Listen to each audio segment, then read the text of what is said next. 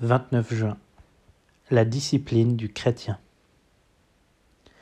Si ta main droite est pour toi une occasion de chute, coupe-la et jette-la loin de toi.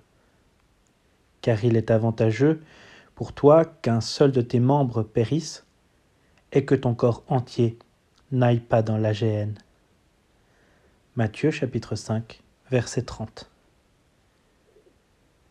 Jésus ne dit pas que tout le monde doit se couper la main droite. Mais si ta main droite t'empêche de me suivre, coupe-la. Il y a des choses qui sont parfaitement légitimes et pourtant inconciliables avec le don de soi-même à Dieu. Notre main droite est un de nos biens les plus précieux. Mais, dit Jésus, si elle vous empêche de me suivre, sacrifiez-la. Cette discipline est la plus sévère qui ait jamais été proposée à l'humanité. Quand Dieu nous fait naître de nouveau, notre vie, au commencement, semble mutilée.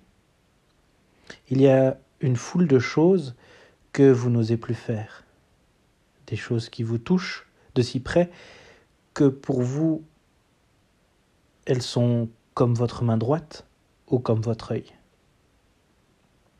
et les incroyants s'écrient Quel mal y a-t-il à cela? Vous êtes absurde. Aucun croyant ne peut se dispenser de ces restrictions au début de sa vie chrétienne.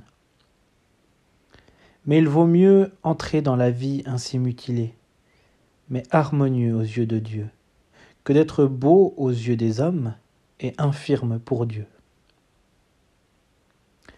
Jésus-Christ, par son esprit, est obligé de vous soumettre à toutes ces restrictions.